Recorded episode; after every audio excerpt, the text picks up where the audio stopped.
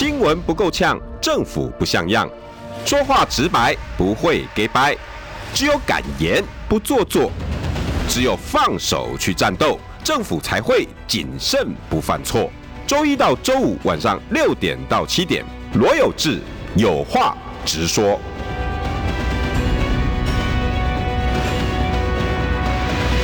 新闻不够呛，政府不像样。欢迎收听中广新闻网有话直说。大家晚安，我是罗有志。好久不见，我的好兄弟。哎呀，马英九基金会的执行长旭成兄，有志兄好，各位朋友大家好。啊，大大家已经多久没看到你了？啊，因为家里有事情。对，不过难难恢复了哈。但是我觉得我一向都是这样的。嗯，我跑社会那么久，都是你也知道。都看那么多悲悲伤的事情，在我面前，要不然就是杀来杀去的，对对。然后我每次只要跟被害人家属，我要去采访他们嘛，嗯，我一定都跟他们讲离苦得乐，嗯，真的，真的，真的，我觉得反而应该是要羡慕他们，对，就我们在这边多苦啊，哎，我知道，不是，不不不不，但是我觉得。嗯，一定一定是的。嗯，快乐最重要，他已经得到快乐，我们也要跟着跟着慢慢的调试。谢谢。有志。诶，但是每次访问你哈，你知道，都要先切两边，一个要以执行长的身份，那一个是好朋友，然后聊天的身份，对不对？哎，我先用执行长的身份好不好？因为我分成这两个，应该你都知道嘛，分成两段。啊，一个是相信习近平啊，这是一个断章取义。对，好，那新政局。这是我们就可以闲聊政治，或者是新局会怎么发展。是是，诶，选前哈最大的一件事情，我相信媒体也有追着你要去说明这件事。那后来整个效果看起来会是影响整个大盘的最后一根稻草。这个就是德国之声访问马总统。那访问的过程，因为我全程听了，但是后来被民进党把它截这五个字出来，叫相信习近平。因为记者问，其实是问他说：“哎，马总统，你在未来的整个两岸的布局，然后在在那个新的局势上，你怎么看？然后怎么问了很多？然后马总统啊，那因为呢，在整个纵观整个国际情势，那整个如果我们要发展两岸关系，那呃，然后记者也有在问，那那那你对习近平态度应该怎么办？我们在两岸关系的发展上面，权衡国际的情势，也只能相信习近平。嗯，可是我后面又又有一又有一长串的论述。嗯，可是，在选举剩下几天的时候，嗯。”全部的民进党，或者是应该说他们的侧翼，就开始往这五个字“相信习近平”，嗯，哇，就变成一个红的，然后就极具之伤害，然后紧接着呢，那个伙伴团队就开始切割。诶，当然了，他否认是切割啦。我我不晓得旭仁兄你怎么看待这件事情？因为我觉得这是断章取义吧。有志啊，你方便说吧。其实哦，我觉得。当然，我们先先讲这个这场选举哦。这场选举最重要的一个讯息就是，确实是如选前我们马前总统常常讲的，有六成民意希望下架民进党，很准啊，非常准，两个加起来刚好六十。那结果是证明了真的是有六成的民意。是。那我想德国之声这件事情，呃，我必须说了，我们先讲从这个事情对选举有没有影响？有没有？哎，我举一个数据来给你听好了。好，好，好。这件事情如果对选举有影响，就是如同很多人说啊，这样子好像呃有些票会投去给赖，那赖清德不应该只有百分之四十啊？赖、嗯、清德四十是比二零零八年贪腐的陈水扁、谢长廷还拿到四十一，对，所以赖清德只有拿到四十。嗯，如果真的照我们党内某些人恐惧的说啊，这个票流到蔡英那个赖清德那边去，嗯，他应该四十五啊，嗯，他只有四十。所以我们就结果来论结果，各位朋友，就是其实很多人也打电话给我安慰我哈，嗯或者是很多人打电话支持我们。我们这次真的几乎所有我接了很多电话，都跟我说马总统讲的是对的。好，这件事情当然有志兄，你刚刚做了很多阐述啊，我还是要讲这件事情从头到尾马总统讲的事情是不是是不是有问题？没有问题。你刚刚讲了嘛，如果两岸没有互信，要如何互动？对啊，赵少康先生在选前之夜也讲的很很很好啊。嗯，他说你蔡英文跟赖清德都相信习近平不会在二零二七动武。嗯，那凭什么你可以相信国民党不能相信？也对啊。那我再给你讲一个小故事好了。OK，我我的好朋友啊，这个政治评论家张张晋先生啊，啊，他也接受德国之声的访问。对，德国之声也问他一模一样的问题。哦，你相信不相信习近平？嗯，那张晋先生访问他们。哎，那你们以前东德西德谈的时候，科尔相信不相信河内克？哎，结果那个德国之声记者在点起点起语塞，公不出来。那那当年这个尼克森访问中国大陆破冰嘛，嗯，嗯尼克森相信不相信毛泽东？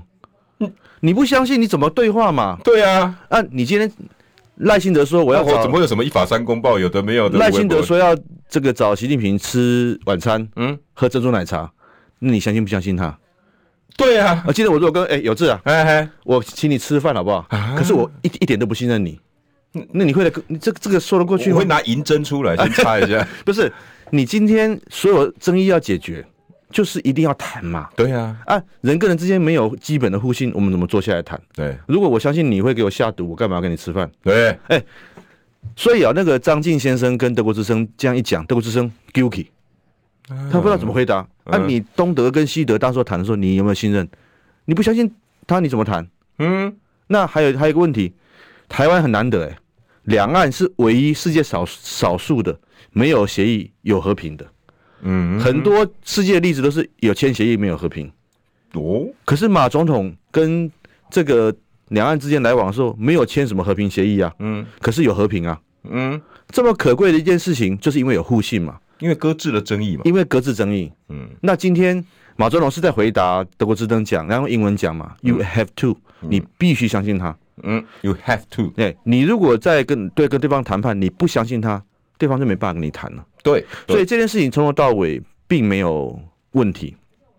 那有问题的就是看待这个事，有问题的是处理方式。这个这个这个当然包括侯办吗？这个当然了，我这个因为选举都选完了，我我想我们现在。已经这个归于平静嘛，我们现在最重要的是要往往前走。嗯，我只能我只能说，马总统讲两岸之间要有互信，后来邵大康先生也讲是没有错，嗯、这个事情是被民进党，哎，民进党一定要一定要这样做，因为为什么？他打上了抗中牌嘛。嗯，那打抗中牌是他的老老老老老把戏了。嗯，所谓的芒果干抗中牌，我们其实应该就是打回去。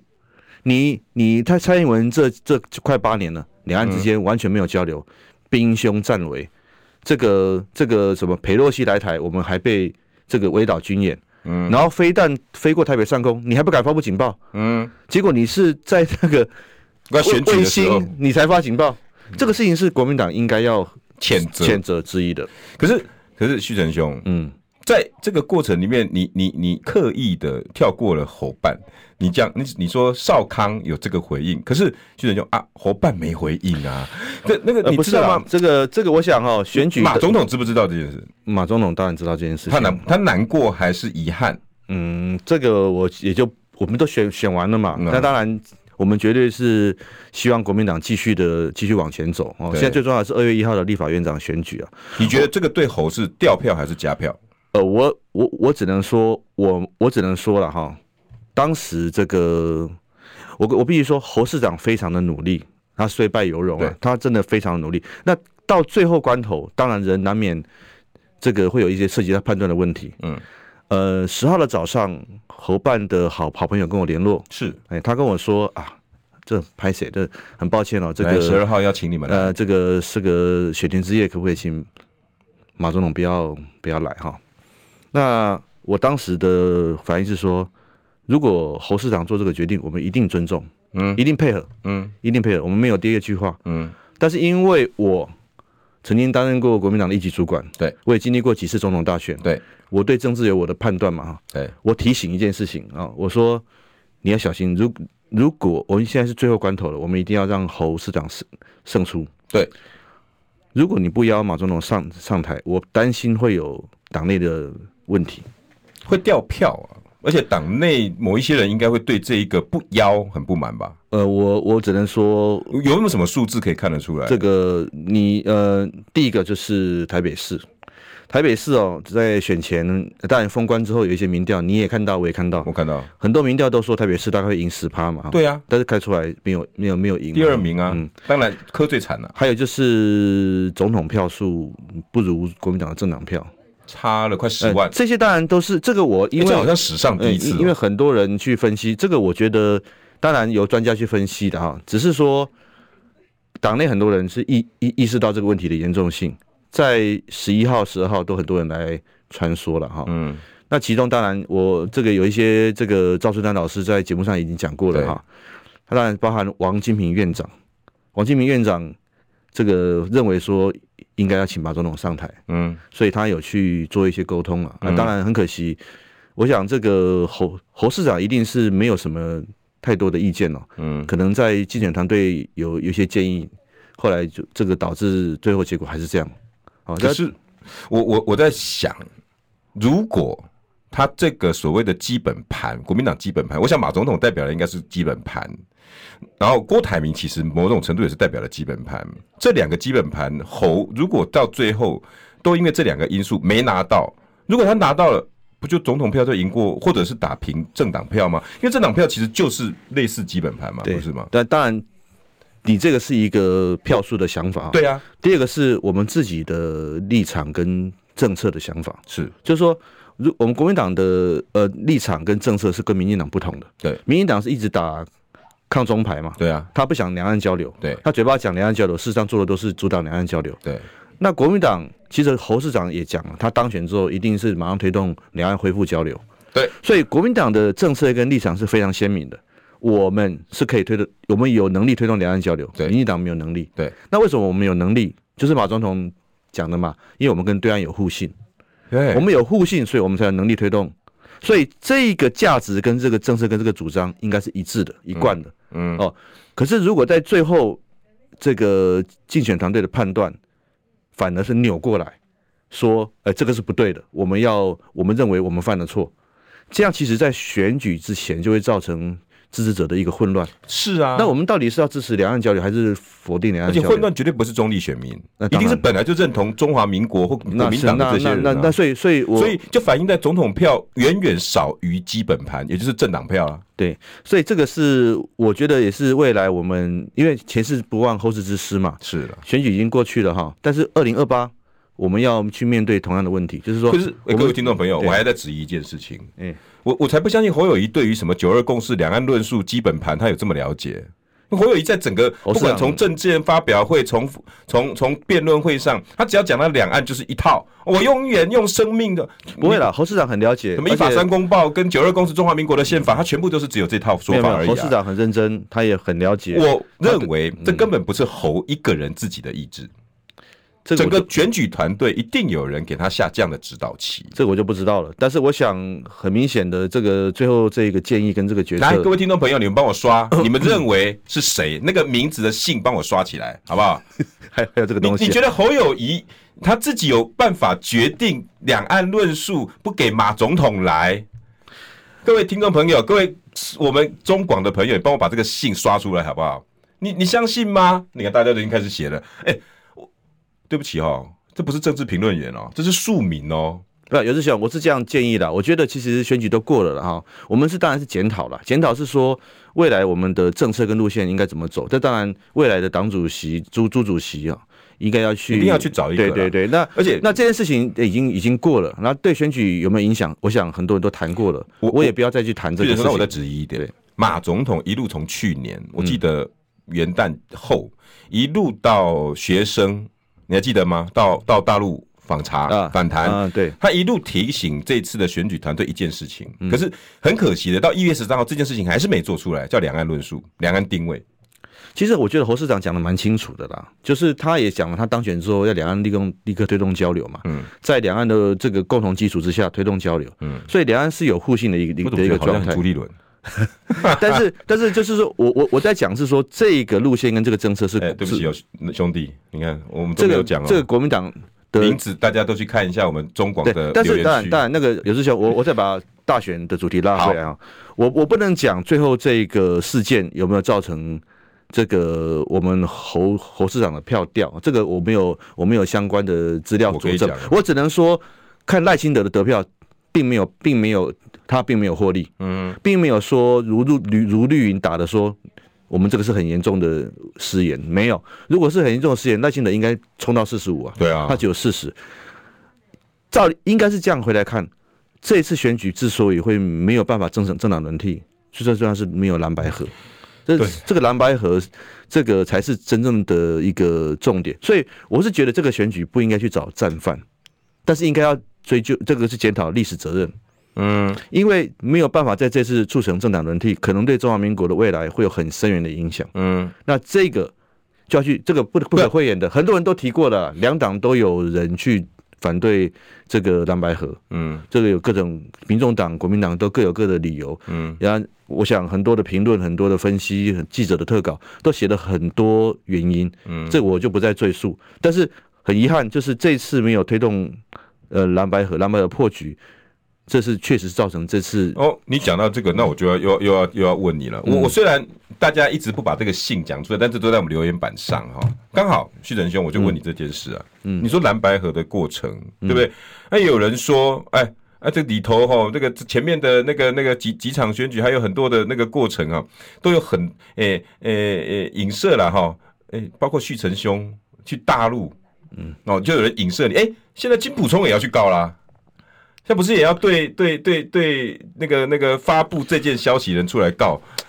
我我的想法是这样的，我觉得个人呃，我觉得选举都过去了，嗯，那这个个人的事情我就不评论了，嗯，重点还是国民党要向前走，嗯，现在最重要是二月一号选举，我们要让韩国瑜呃选上立法院院长，嗯，然后让江启臣。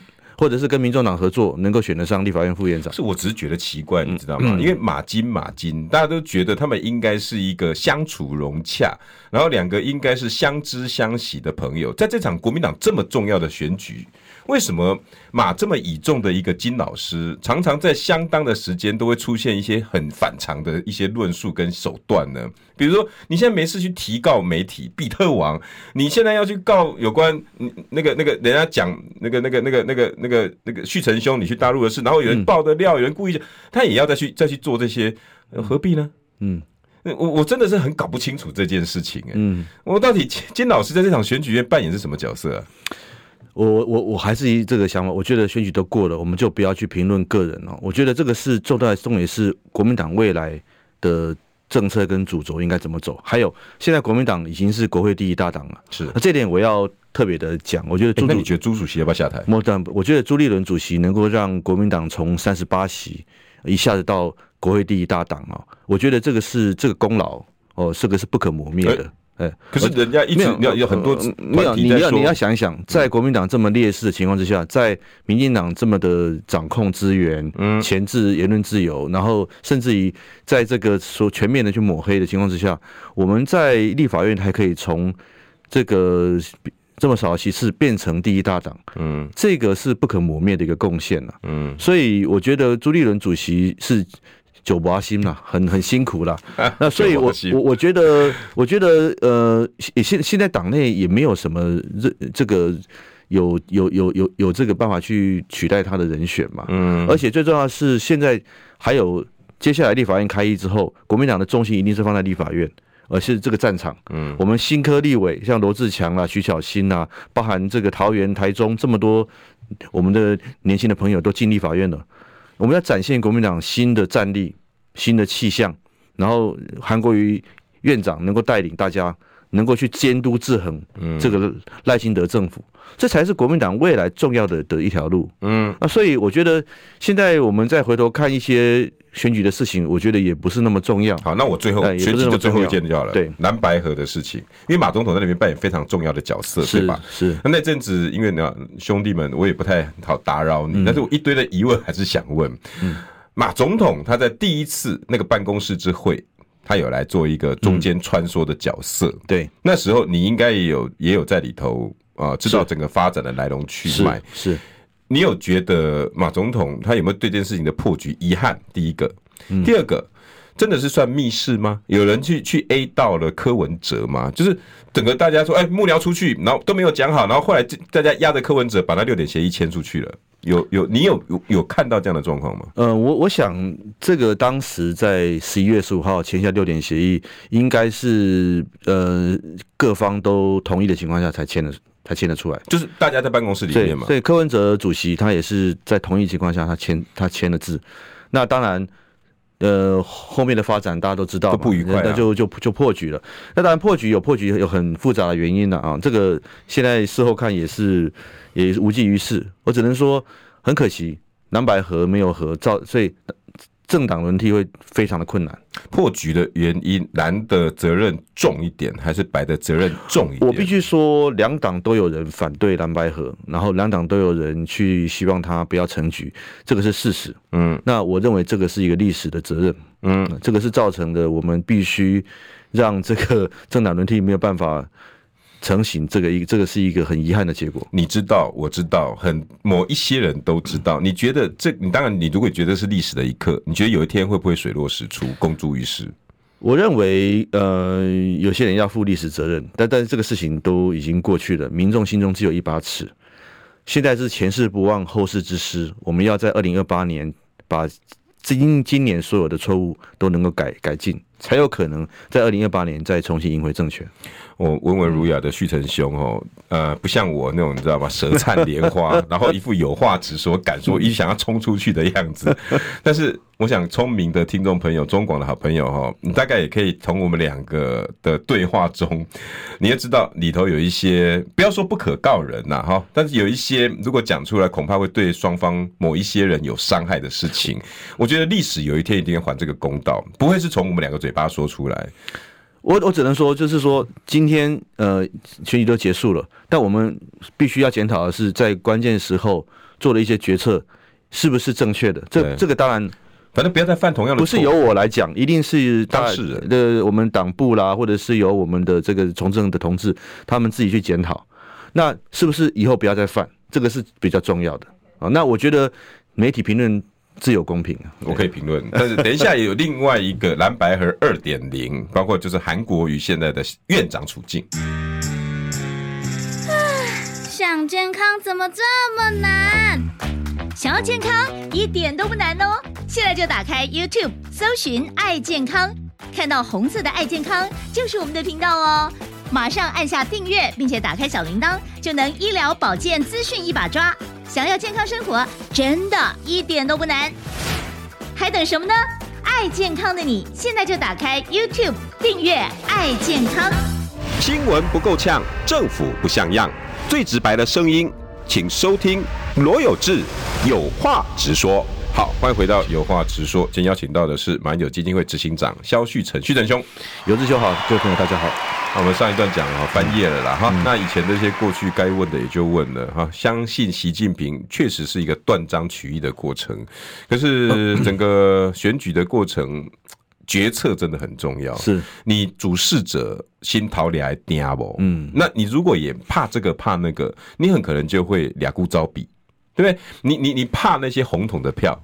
被人家灌上红桶而得而而失去的票，可是你可能会失去的更多。我觉得这场选举真的是让大家可以学习到很多，对吧？没错，没错。那应该要翻页往前走。可是旭仁兄，现在哈新的政局，包括蓝白绿已经成型，你同意吗？当然，因为就立法院，国民党从来没遇过这种状况。对，你以前跑新闻，我你在那个那个以前在在在线上的时候，没有在，甚至在你在党服务的时候。没有，因为过去不容易，他们面对这个新。过去陈水扁八年都是朝小野大，对，那那当然是国民党加亲民党合过半嘛，哈，对啊，那国民党亲民党合作。是。那马总统八年都是这个国会国会多数，对，那蔡蔡英蔡英文执政这快八年也是全面执政，对，所以这次是我们的政局上出现一个新的局面，就是没有一个党能够过半，对，而民众党异军突起，它变成关键的一个少数，对。这个是在过去，我你也没看过，我也没看过，没看过。那在所以，我觉得大家都在试，大家都要从进入一个新的局面，是大家都要思维也要，哎，大家都要进入一个新的心理准备，心理状态要调整。哦，那当然，这个二月一号即将来临的立法院长选举、副院长选举就是一个指标。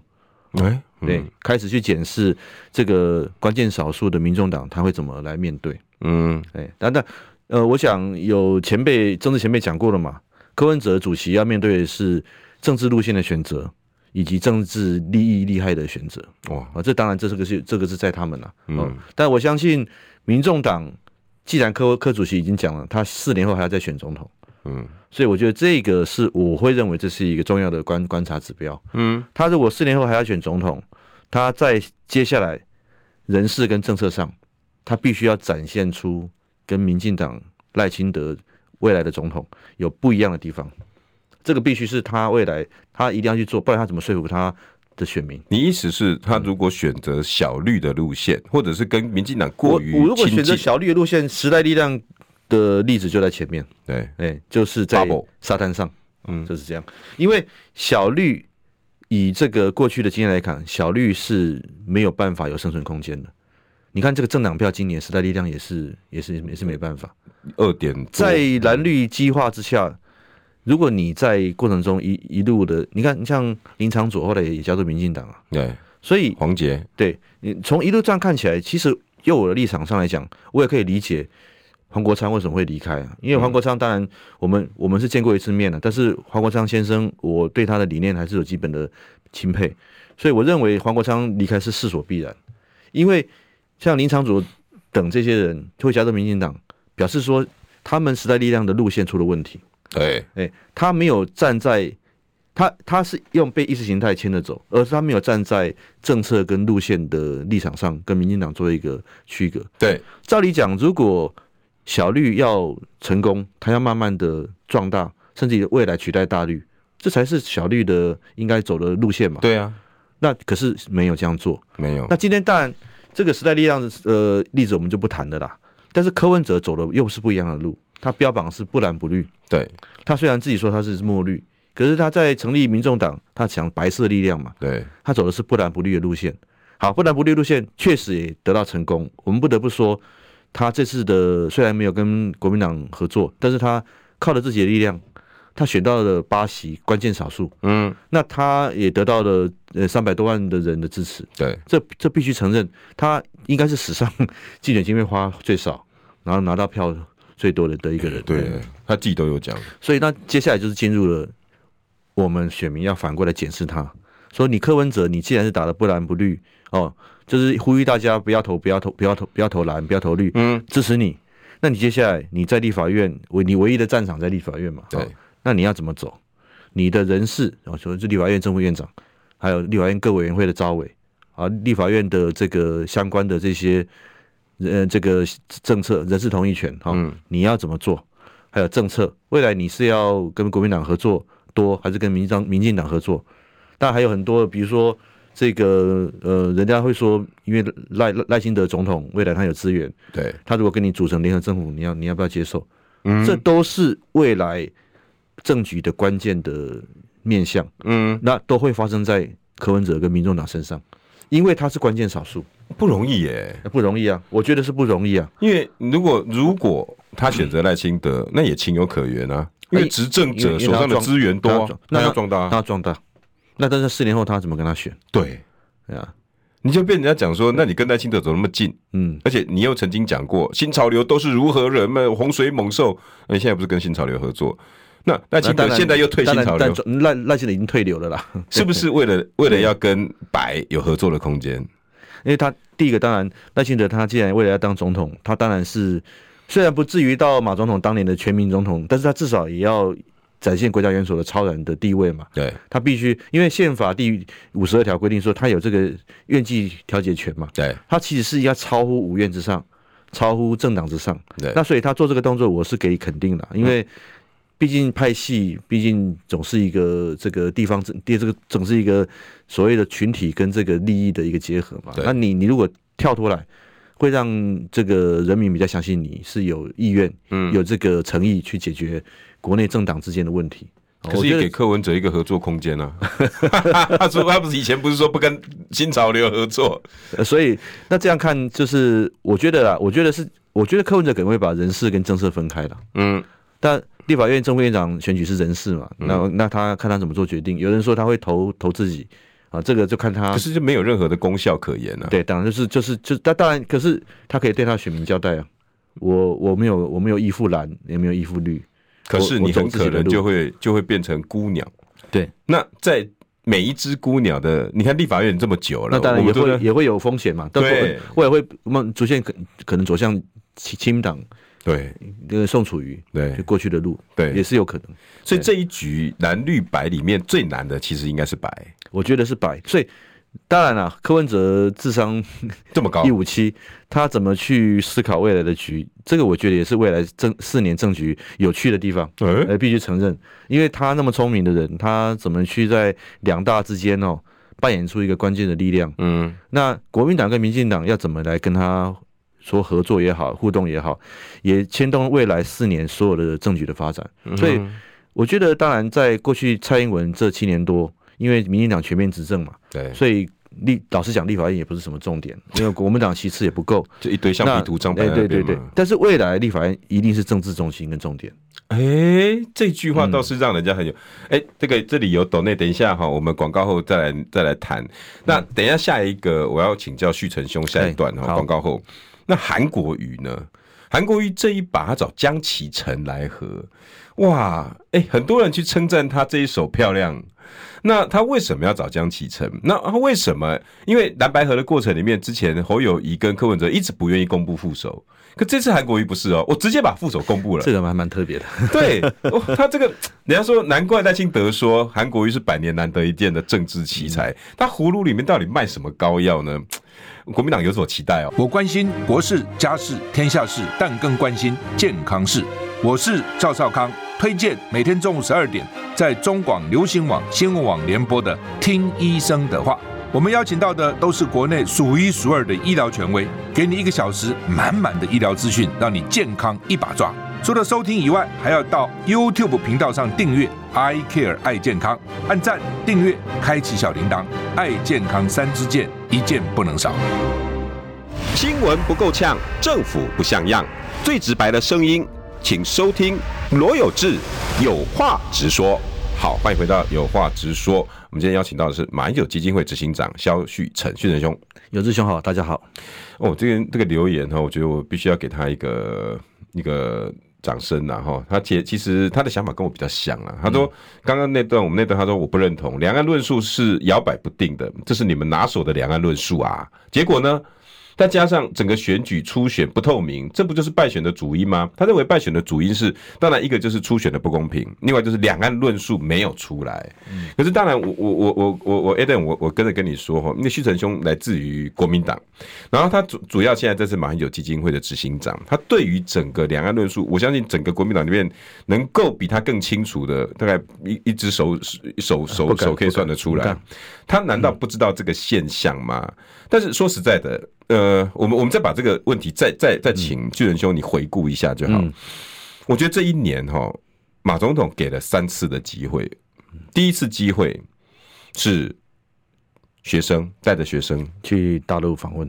引起整个风潮，我不晓得你还记不记得？对对对，在还没有出去前，我在脸书大赞特赞，我说哇，干下干下，太棒了！这个不是我干不下，不是你干，是我真的觉得哇，有这种人，他眼见的整个党内的两岸论述一直没出来，那我来示范好了，就他往这边走，大家行前还一直见缝插针，嗯，那个那个欲拒还迎，我讲的好听了，有人是根本就是，但是呢，回来之后效果奇。奇异的好，对，出奇的好，对，而且整个在马总统在两岸的时候，那时候开始整个都上去了，嗯、但是大家站上去之后呢，就站了就马上跑，嗯嗯嗯，哎，马总统觉得没没关系，那我再来第二次，嗯、他随后就去欧洲，欧洲完之后呢，两岸的学生再过来，对对对对，他欧洲的论述已经让整个欧盟那个地、嗯、那个那些哦哦，然后学生再过来的时候又再吵起一次来，两次机会，国民党好像也都没把握住，第三次就是相信习近平。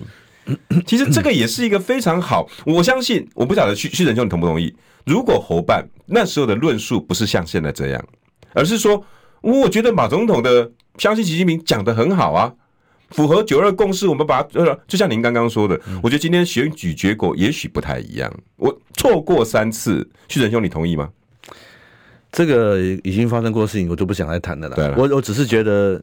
因为我们国民党的利基就在于我们有能力解决两岸问题。是啊，民进党没有。那这个利基是我们要感到自傲的。而且你要记住一件事情，你是在帮台湾人，你是在保护台湾人的身家性命。是我们抬头挺胸。我们之所以要跟对岸谈，让习近平能够这个能够复谈。就是因为我们可以要保障我们台湾人的身家安全了，我们不希望有什么飞弹的危机啊，我们不希望有所谓的穿越海峡中线啊。嗯，马英九时候没有啊，没有。马英九时候生育率比现在高啊？为什么？大家都敢生小孩啊？陆客来的比例也不用说。啊、那讲难听一点，这么多陆客在台湾会发生战争吗？谁敢啊？谁打、啊？大陆也不会打，你打你自己的。那现在呢？他们坚壁清野，民进党不让陆客来，也不让陆生来，那你就是这样？你是你是要要要要要要要引起一些擦枪走火的意外吗？所以国民党可以抬头挺胸，我是为台湾人。其实侯市长也有讲了，侯市长侯市长说他他也是这个为了台湾的利益，他他推动两岸交流嘛。对，所以我觉得这个整整体上是没有问题。那当然，你说在竞选团队执行的过程中，是不是有一些？这个相关的这个偏差，这个我就没有评论了，因为我想媒体朋友、评论员、媒体朋友都对都有去分析。只是说我还是在讲国民党跟民进民进党的差别就在这里。如果我们跟民进党论述没有两样的话，那为什么要选国民党？人民不会投国民党。是啊，因为我就投民进党就好了。对啊，但是这次又是另外一次新局的机会了。是，你刚刚也分析过民众党的角色，其实柯文哲真的不不容易。是，那。国民党也不容易啊，国民党不容易。朱主席他现在要处理的是国会这一块，嗯，看起来他对韩国瑜是信任的，所以韩国瑜找江启臣应该是他自己的决定。你觉得他这一招如何？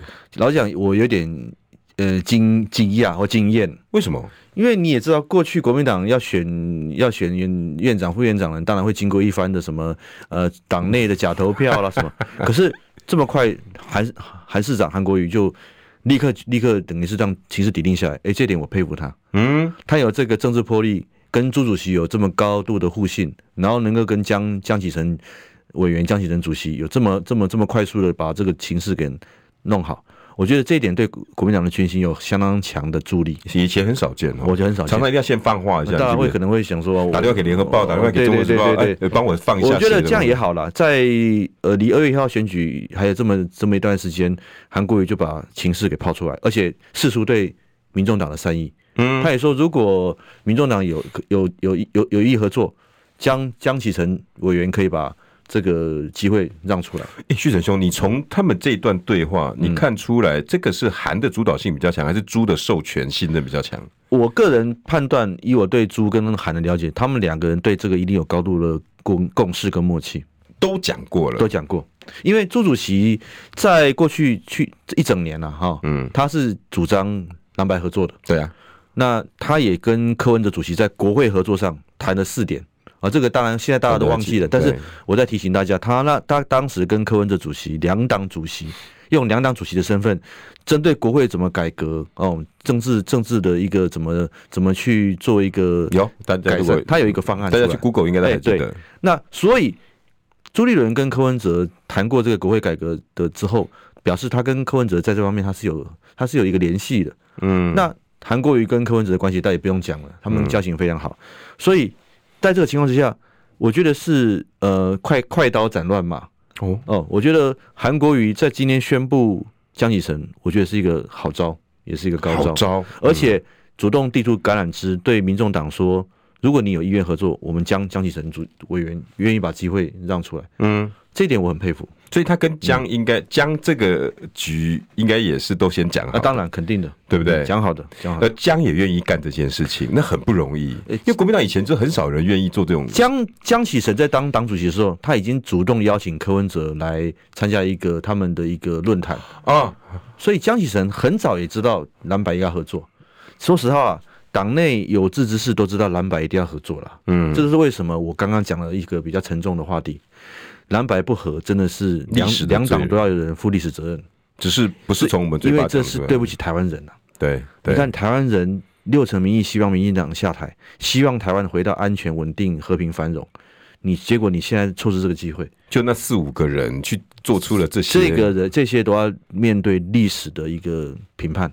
我我话题拉回来，从朱立伦、韩国瑜到江启臣，他们都有高度的政治的智慧，嗯，知道。国跟民就是民众党，嗯，要一定要有基本的合作，对，才能够监督制衡嘛，嗯，不然的话，你国民党其实也没有过半了，嗯，那如果今天赖清德真的像蔡英文这么的要强推一些很很离谱的法案，嗯，或是很离谱的的人事，命任命一些很这个这个所所谓非常绿啊不够格的人在独立机关，嗯，这个时候。国民党跟民众党就要把才有把挡下，所以隐约中，旭成兄，你的建议是，民众党应该要稍微朝监督执政党的路偏一点。这是柯文哲从去年十一月十五号，我在我们马英九办公室哦，我听他讲，我我知道他的理念哦，他强调监督制衡，监督制衡，这我认为是柯文哲很早就拿定主意的。民众党未来如如果没有监督制衡，民众党的价值就会被这个模糊掉。对，所以我个人两边取巧对他不利。哎，我个人从十一月十五号听到，而且加上我个人对柯文哲主席的认识哦，我觉得监督制衡也符合他未来的的政治路线。嗯，那国民党跟民众党如果在监督制衡上能够适度的合作，也不妨碍未来他们两党呃呃国民党跟民众党之间谈一些合作也好啊，甚至于未来的二零二八总统大选适度的既竞争又合作也是有可能的。嗯。这个才符合台湾人民的利益，嗯，因为赖清德已经取得行行政权了嘛，嗯，那立法权你一定要制衡它，嗯，才不会发生蔡英文这八年这么多的什么高端疫苗合约没有解密啊，然后前瞻预算钱乱花，然后还有一些很很这个离谱的一些行径，那才叫监督制衡，对啊。那才叫监督制衡，所以我觉得这个这个这个未来的政局就是这样的走向。可是很显然的，朱立伦主席一直要找柯主席的这个动作是不成功的嘛？因为后来丢出了四道考题说，然后今天韩国瑜丢出了江启臣说我们随时可以退，可是他他刚刚的回应就是我们不跟任何人谈。这个民众党这样子的回应，你担不担心最后蓝白和二点零又破了？呃。我说这个就要考验柯柯主席的政治智慧了哈。我一开始在讲说他面临政治路线的选择，或者是政治利益的取舍啊，这当然这是在他的一念之间。嗯，我只能说，呃，政党合作不可能避谈的。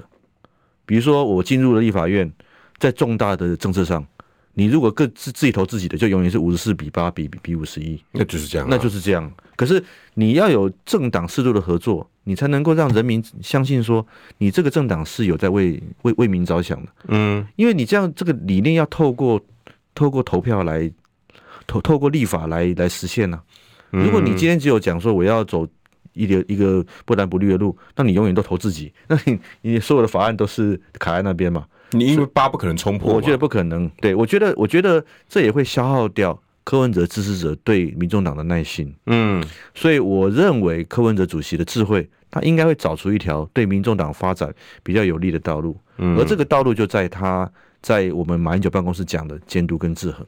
哇，这个逻辑很清楚。那当然了，这个是一个政治政治路线的选择。嗯，哦，你你柯柯文哲为什么年轻人都支持你？嗯，相信你能够改变吧，你能够改革嘛？而且你自己也清楚，你能够监督制衡嘛？对，如果你今天。跟你之前选前讲的话是有不一样的，那年轻人很快就会离你而去。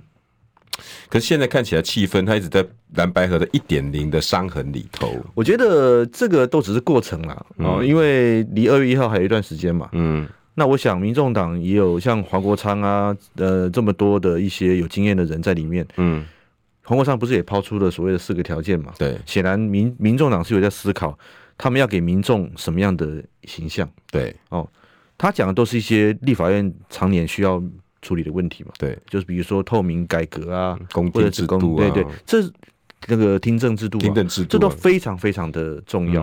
那我相信柯文哲跟黄国昌一定是希望能够让民众党往这个方向移动。对，那但是这个移动不是嘴巴讲讲，嗯哼，你要有实际的动作，立法，嗯，立法就是一个实质的动作，嗯，那立法当然。你跟在野党合作比较有可能嘛？因为你听证权一定是对行政权的监督嘛。嗯。那以以现在民进党的这样的一个所谓的这个这个蔡英文这八年行政权倒行逆施，他一定不希望有国会听证权。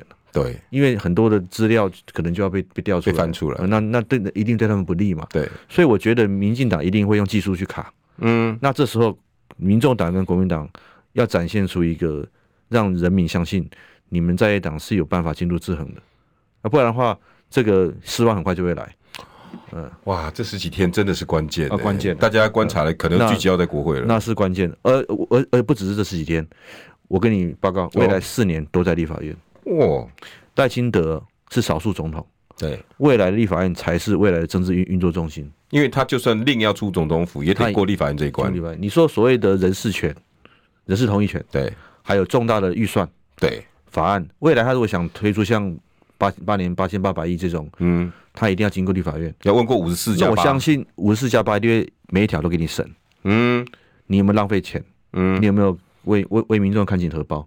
嗯，以前民政党民民进党柯建铭一声令下就过了，两个 A4 哦，对对对，他这个八千八百几千四百亿一张一张 A4 纸就就可以，但现在不是哦，嗯，你不能再提绿油油的人当大法官，你不能够再搞这个一张 A4 纸就就就过，你不能够再让这个所谓的什么什么疫苗什么这些事情都没有办法解密。因为有国会监督，而且没有党意图章这种事，那当然开玩笑那不行。哇，哎、欸，这个新局真的是在立法院呢，所以人民的期待就在这里。所以我相信柯文哲到最后，他夜深人静，他面对自己看镜子里面的时候，他一定会想：我要怎么符合人民的期待？嗯，这才是他应该做的。如果他没有这样做，那我想未来的路大概也都看得到了啦。嗯，就是回归纯粹的民众党未来的路要怎么走，就在他一念之间。嗯哇，哎、欸，这个这几天真的真的，这未来这四年好看了，就在国会。那当然，那我回来看，有人也讲韩国瑜挑江启程也是个高招，进可攻，退可守。因为大家知道嘛，很多人认为卢秀燕下次一定会一定会进取大位。不管如何，这是卢秀燕的决定。但江启臣是被点名的一个人选，那江启臣一定是会选台中市长的。对，这他他已经耕耕耘这么多年了。对，那我我觉得这个对江江江主席江委员来讲，他这个是一个。好的局，好好的好的一好的一条路径是对。那他在国会也也很多届的了，嗯，所以他当副院长时也是绰绰有余，嗯，哦，这个在国民党的立委之中，他也算是比较资深的，嗯，所以我觉得这个也是，我觉得韩市长这么快就做这样的一个决断，我觉得是一个相当好的。哦欸、你真的用经验两个字来，我我我我，因为我。我们知道过去你跑过那么多年，为什么？一定要在以前以前国民党的副院长有有假投票的，有党内初选的，对。然后有时候双方这样搞，就党内也还是乌烟难免乌烟瘴气。还有那个什么江炳坤时代的那个时候，那那时候还有跟亲民党合作了，对啊，那个是另外一个模式。对，中东吉这很麻烦呐，没像这次这么。快刀斩斩乱麻，对对对，整个国民党定于一个三个人铁三角。对，哎、欸，我可以形容他们叫铁三角了吗？应该是可以这样讲。朱、韩、江，因为未来的党中央一定跟立法院紧密结合。嗯，那立法院就是立法院长在主导主导议事嘛。嗯，那党团是辅辅辅助，那这三个就会决定。这个能不能落实监督制衡？因为江朱跟韩以前也被人家见缝插针过，嗯，这次朱的充分授权，旭成兄，你有不有觉得也是两个人整个从此以后紧密连接的开始？我觉得是、欸，因为你看这次能够选到国会第一大党，我不得不说朱主席跟韩韩市长当然是、哦、当然是鞠躬绝尾了，因为有有他们俩一一个领头羊，一个一个在在这个党党中央操盘，才能够凝聚所有的选票，在很多选区翻盘嘛。对，你说像云林的。丁学忠，哎，丁学忠，我要我要讲，哎，好，他是第一个去蓝白河的的立法委员候选人。嗯，在十一月十一号，我我出来讲蓝白河的时候，柯文哲到云林，就有一个人去跟他同台，那就是丁学忠啊。啊，是后来蓝白分之后，国民那个技术党纪什么，不然的话，其实丁，所以可见蓝白河的威力，国让国民党在南部还有一席立委。哇，所以你看，这个就是一个，然后更不要讲台中卢秀燕，就是所谓的蓝白河示范区嘛，全过。对啊，桃园也是啊，全垒打六席全垒打。如果没有蓝白河，我之前担心的事情幸好有化解。我我之前也跟你讲过嘛，对，如果没有蓝白河，我怕我们的立委会受到很严重的创伤。对，还好在卢秀燕啊，在这么在在朱立伦啊他们，对他们这样子运作之下，蓝白河在地方是有落实。嗯，所以才能够在这么多席能够能够开得出来。蓝白过于分的地区状况都不好，都不好，都不好，太明显了。对，我今天看到那个黄黄阳明杨明兄，他有一个分析嘛，哦哦哦、他有分析各区确实是如此。如果你蓝白和气氛好的，像严宽恒，嗯，他就过关了，呃，他过关了。嗯、蔡壁如也差一点，嗯，所以蔡壁如这是比较艰困的，因为他也提到，比如说像游淑慧，嗯、对对，徐巧芯，那因为以前那当然色彩太重，那当然那当然那都各有各的分析，不过。很明显的是，在地方蓝白不要恶言相向的立委都很容易胜出，所以如果延伸到这次立法院，嗯，很明显的路了嘛。对，我我我觉得、呃，当然这个还是要看柯文哲主席的最后一念之间了。对，如果他决定人事，他要投自己，那也是一种表态。是，那当然这个可能对这个立法院中院长产生会有太大，不会有太大影响，但是在未来的政策重大政策。包含这个人事同意权啊、预算啊、法案啊，都还是必须要摆出一个态度出来，还是可以合作。我觉得是要摆出一个态度出来，或者是你要如果要延续非善意，那很可能蓝白破局跟总统大选，大家看得清楚了吧？好，谢谢你，谢谢。